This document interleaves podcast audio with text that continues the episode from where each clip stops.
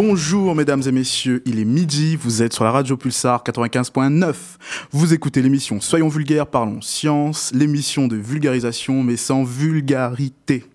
Aujourd'hui, je ne vous téléporterai pas dans les étoiles, mais nous essaierons de remplir vos yeux et votre tête d'énergie étoilée. Je vous propose de voir qui a répondu à l'appel du roi de la science et de voir qui est présent autour de la table ronde. Alors, je serai votre Merlin l'animateur, mais mon vrai nom est Roméo. Nous avons Baptiste à la régie pour cette émission. Bonjour. Bonjour. Bonjour, bonjour. Ensuite, nous avons également notre chevaleresse Marion. Salut On enchaîne sur euh, notre deuxième chevaleresse Safidi. Coucou tout le monde Et oui, le thème qui nous amène aujourd'hui, c'est l'énergie. L'énergie, c'est quoi? C'est le moteur du monde. S'il n'est pas vraiment possible de voir l'énergie, ses effets sont là, tout autour de nous. Tout ce qui existe a besoin d'énergie pour fonctionner. Le soleil qui fait pousser les plantes, le vent qui pousse le voilier, le bois qui brûle dans la cheminée. Tout cela, c'est de l'énergie. Mais laissons Baptiste nous éclairer sur le sujet. Une thématique très importante pour l'humanité et complexe, car nous sommes 7 milliards d'individus sur la Terre et on s'approche de 10 milliards en 2050. 10 milliards, vous Mon imaginez? Dieu, c'est beaucoup trop. Pas mal. Ouais, Ah ouais. énorme. Les besoins énergétiques depuis l'avènement de la machine à vapeur n'ont fait qu'augmenter de manière exponentielle. Rappelons qu'aujourd'hui, l'ensemble de la population mondiale n'a pas accès à l'énergie. Eh oui. Que les problèmes climatiques ne vont qu'augmenter cette précarité. De nombreux défis sont aux portes de l'humanité et nous allons essayer de répondre à quelques questions. Nous ouvrons notre, notre quête du Graal par une interrogation de la population pictavienne via le micro-trottoir. Ah, vous l'attendez ce micro-trottoir Ouais, hein en même temps. C'était Ah hyper oui. sympa. Il est prêt, il est dans les bacs. Ça va Franchement, il est super, c'est du lourd. C'est parti On chevauchera l'histoire de l'énergie grâce à Marion. Eh Ouais. oui. Je Ensuite, ferai toute la partie historique. eh oui, elle est, elle est super aussi cette chronique-là. Ensuite, euh, moi, je ferai la, la partie fondamentale, hein, euh, histoire de rappeler un petit peu euh, les bases de la physique. Oui. Après, il y aura une petite pause et ce sera Safizi qui va continuer sur les énergies actuelles. Puis, elle va aussi parler des énergies futures. Et moi, je finirai par une chronique insolite et à la fois Yes. utopique. Eh bien, lançons ce micro-trottoir. Allez, c'est parti. Énergie que vous connaissez. Les énergies fossiles, les énergies renouvelables. Euh, l'énergie hydraulique. On commence à avoir les, les centrales à hydrogène aussi également. Après, en renouvelable, il y a la biomasse aussi. L'énergie solaire, l'énergie nucléaire, L'énergie des marées. Le vent, genre avec les éoliennes. la géothermie, Euh, les énergies fossiles, le gaz, euh, le fuel, Quelle énergie développer en priorité et à bannir? Plus tout ce qui est lié à la nature euh, et éviter tout ce qui pollue. Moi, je serais plus sur l'optique des énergies renouvelables, justement. L'énergie solaire, peut-être à développer, même si je ne sais pas si elle est efficace. Euh, Il y a un système de production énergétique. C'est un- en fait, c'est un système de dalle à pression qu'on installe sur les routes. Et du coup, en fait, le passage des voitures euh, recharge les batteries euh, bah, continuellement. Dans les énergies hydrauliques en général, je pense que c'est là où il y a une réserve continue de, de mouvements qu'on peut transformer en énergie. À bannir, bah, nucléaire, je dirais, qui est sans doute la moins écologie aujourd'hui. Toutes celles qui, en fait, euh, au niveau de l'environnement, est peut-être pas propre. Je pense qu'en fait, euh, il n'y a pas en soi d'énergie à bannir. Mais en fait, il faut régulariser euh, bah, l'utilisation qu'on en fait. Pour être très honnête, je ne sais plus répondre à cette question. Et maintenant, je me retrouve à faire des choix sans même être sûre que le choix que je fais est le bon. Comment décrirez-vous l'énergie future? Ben, ce serait une énergie du coup qui serait renouvelable où on n'aurait pas besoin de gâcher la potentialité de la nature, j'imagine. Après, je pense qu'il serait intéressant de bah, se centrer sur euh, le truc des marées. Je crois beaucoup en l'hyd- en l'hydrogène. Je pense que euh, peut-être que l'énergie future, c'est pas forcément une énergie qui serait abondante. euh, peut-être qu'avoir une énergie qui est finie, ça pourrait nous aider aussi à juste limiter notre consommation. Une énergie propre, respectueuse de l'environnement, où là, pour le coup, on a pensé à tous les degrés de cette énergie et qu'on ne se retrouve pas au bout de 10 ans à se poser des questions sur des déchets qu'on n'est plus foutu de recycler. Alors, comment vous avez trouvé ce micro-trottoir? On a adoré. euh, Et du coup, Marion? Euh, moi, j'ai bien aimé aussi. Après, la plupart des réponses euh, se ressemblaient un petit peu. Ah oui, moi j'ai adoré euh, la petite dame à la fin et quand elle disait qu'au final on sait pas vraiment. Ouais, quelle serait vrai. l'énergie enfin, C'est vrai qu'on sait plus où se passer. Après, euh, comme euh, moi, je suis totalement d'accord avec elle sur le point que euh, on entend plein de choses, mais Ouais. au final, Après aussi, on, on- on a tendance à l'oublier, mais toutes les sources d'énergie polluent, parce que forcément, même une éolienne, faut la fabriquer, donc faut bien extraire les minerais. Donc c'est normal que tout pollue, mais l'im- l'important, c'est d'essayer de trouver celle qui a un impact le moins important, j'ai envie de dire. eh oui. Et je pense que c'est vraiment la nôtre qui, qui, qui a qui a vraiment marqué une énergie propre. Bon, on va continuer par euh, Marion. Marion, est-ce que tu es prêt à nous parler de Oui. l'histoire de l'énergie? Allez, on va parler un petit peu d'histoire. Euh, alors, avant, la seule source d'énergie que les hommes disposaient, c'était leur propre énergie musculaire. Bon, de là, je vous apprends pas grand-chose.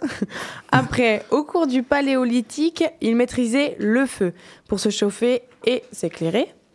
Vers 3000 ans après Jésus-Christ, avant Jésus-Christ, pardon, les, hum- humains apprivoisent une nouvelle source d'énergie qui est le vent.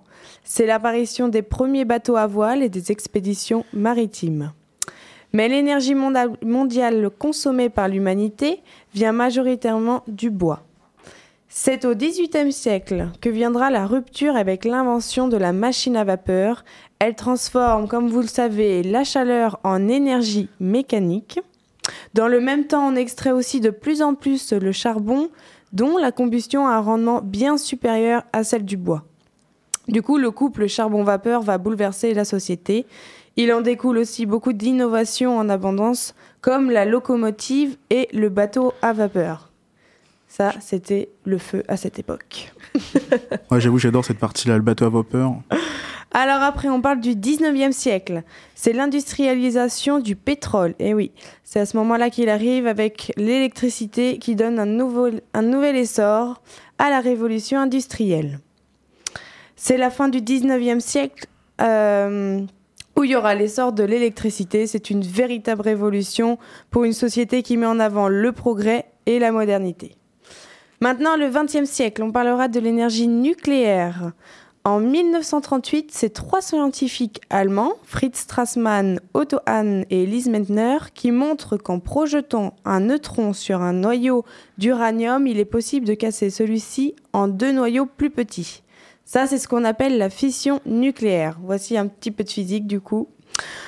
Et lors de cette réaction, une grande quantité d'énergie est dissipée sous forme de chaleur. Cette découverte arrive la veille de la Seconde Guerre mondiale, une période pendant laquelle les recherches sur l'énergie nucléaire vont se développer, notamment sur le projet Manhattan. Après la guerre, la fission nucléaire est mise au service de la production d'électricité. Et oui, en effet, ils n'ont pas fait les recherches pour rien. Dans les années 1960, l'énergie nucléaire entre dans une période d'industrialisation massive en Europe et aux États-Unis. Celle-ci s'est intensifiée avec le choc pétrolier de 1973. Depuis la révolution industrielle, la majorité des sources d'énergie exploitées sont fossiles, comme la plupart des gens d'ailleurs l'ont cité dans le micro-trottoir. Mais à cause des catastrophes environnementales liées à l'exploitation de ces ressources, par le bouleversement climatique et la croissance exponentielle de la population humaine mondiale, on oblige du coup à remettre en question les modes de production traditionnels. Place à la transition énergétique, cette transition passe par notamment la réduction des énergies fossiles et le développement de sources d'énergie renouvelables pour minimiser les effets sur l'environnement. Eh bien, ça a été chargé. Merci Ouais, Marion. Beaucoup d'informations. Et euh, du coup, je pense que euh, on, euh, Baptiste, es-tu prêt à nous parler du concept de l'énergie? Oui, bien sûr, bien sûr. euh, Accrochez-vous. Non, je rigole, ça va être. euh, c'est pas si compliqué qu'il n'y paraît. Alors, pour bien. T'inquiète, on, on te fait confiance pour euh, nous rendre, nous rendre ça super simple. Plus simple, oui. Alors, pour bien comprendre ce qu'est l'énergie, il faut déjà voir qu'est-ce que ce n'est pas. L'énergie, ce n'est pas un fluide, ce n'est pas une essence, une particule. Il faut juste voir ça comme étant euh, un changement d'état ou de- un changement d'une situation vers une autre plus stable, plus équilibrée. On va avoir un exemple, rassurez-vous. hein. Prenez par exemple une éolienne. Le principe est simple. hein. Du vent fait tourner une hélice. Cette masse d'air en mouvement va perdre de la vitesse et grâce à l'hélice, on peut par la suite alimenter en électricité une maison et allumer une ampoule. Dans cette situation, l'énergie, Ce n'est pas la lumière qui sort de votre ampoule. Ce n'est pas non plus le courant qui passe dans votre câble électrique. Mais c'est le fait que vous ayez pris une masse d'air en mouvement, le vent, et vous l'avez amené dans une situation plus stable. Vous l'avez freiné grâce à l'hélice. Alors, quand je vous parle de situation plus stable, il faut comprendre que le vent, euh, il peut lui arriver quelque chose. Il peut perdre en vitesse. Et une fois qu'il est totalement à l'arrêt, comme l'air qui se trouve sur moi actuellement dans votre chambre, il ne peut pas plus freiner. Il est déjà à l'arrêt. C'est fini. Il, a, il, a, il, sa dernière étape de tout ce qui peut lui arriver. Et c'est ça, en fait, que j'appelle euh, amener à une situation plus stable. Il n'y a pas de retour en arrière possible.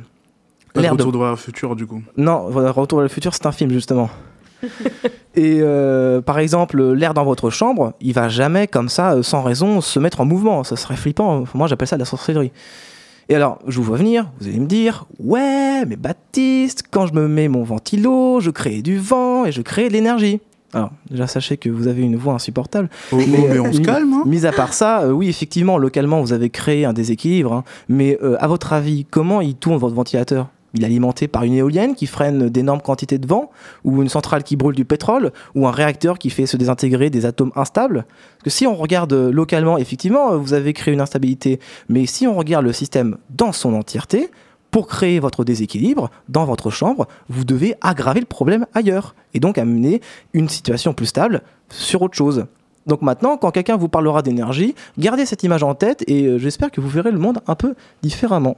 Alors, vous, vous voyez le monde comment, vous? Qu'il est, j'espère? Grande question. Ah bah... Du coup, euh, je pense qu'on a mérité une petite pause. Yes. Et euh, pour ça, on va lancer une petite pause musicale. Et du coup, ce sera Beach Bunny de Prom Queen. J'espère que vous allez adorer.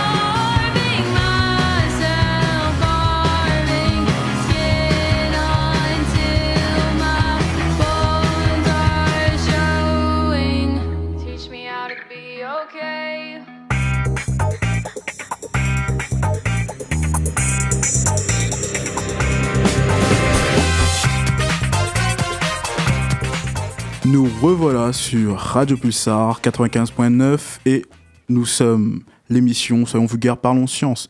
Tout d'abord, j'aimerais remercier Beach Bunny pour cette magnifique musique. Oh, voilà.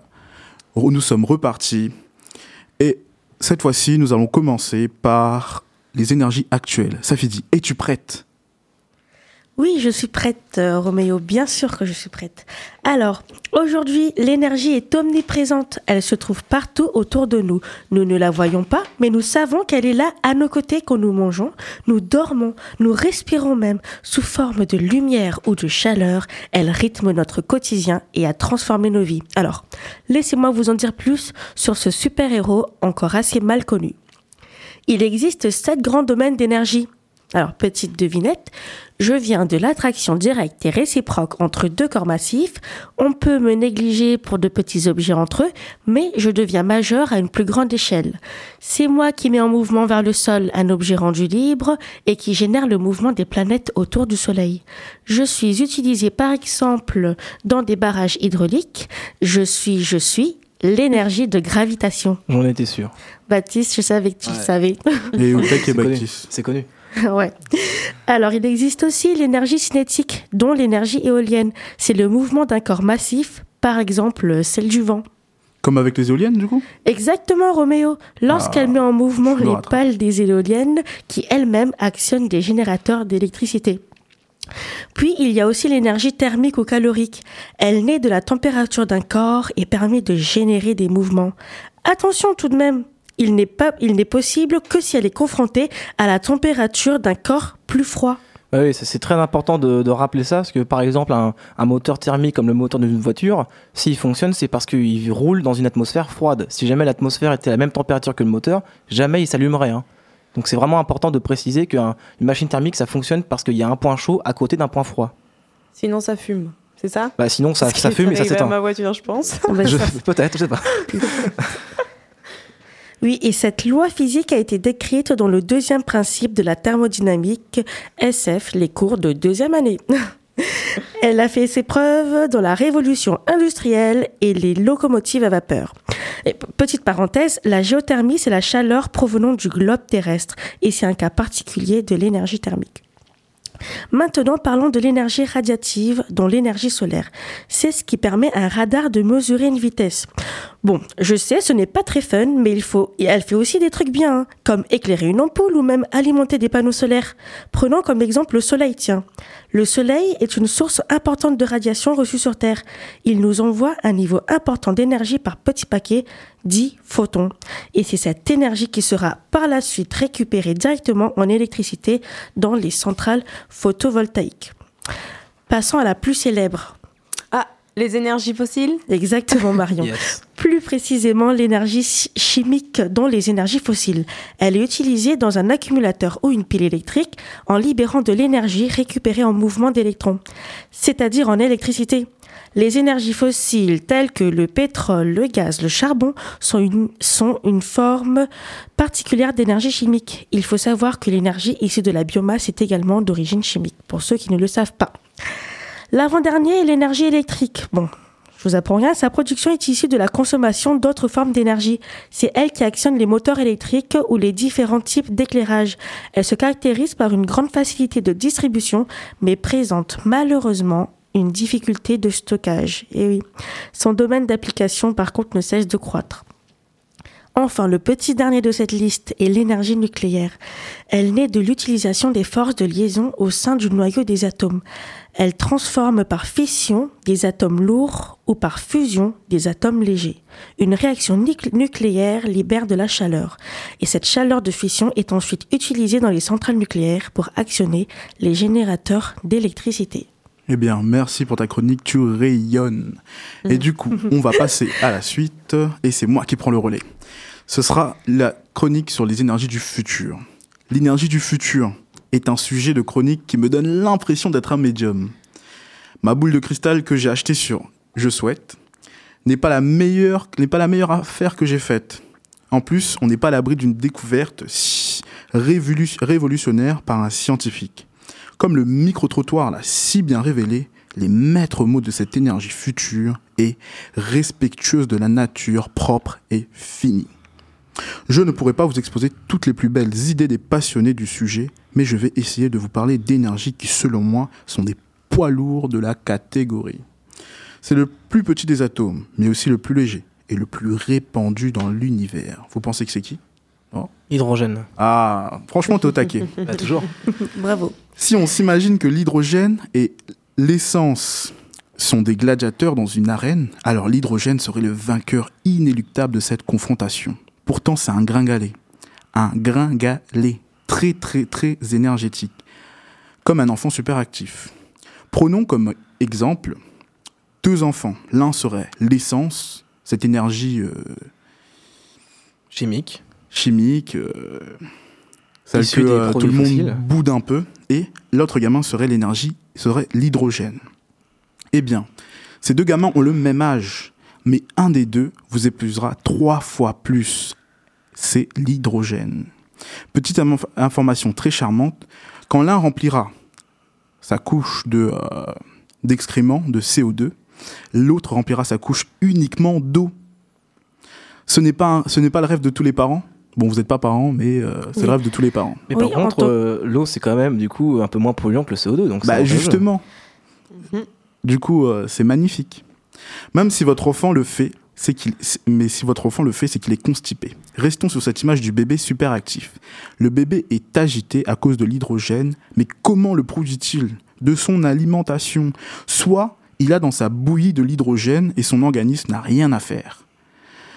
Soit dans sa bouillie, il y a du gaz naturel et son organisme va réagir par reformage et bim, l'hydrogène est produit.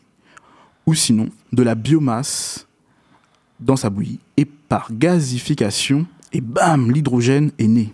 Ou enfin de l'électricité et de l'eau. Et par électrolyse, eh bien, badaboum, l'énergie, la voilà.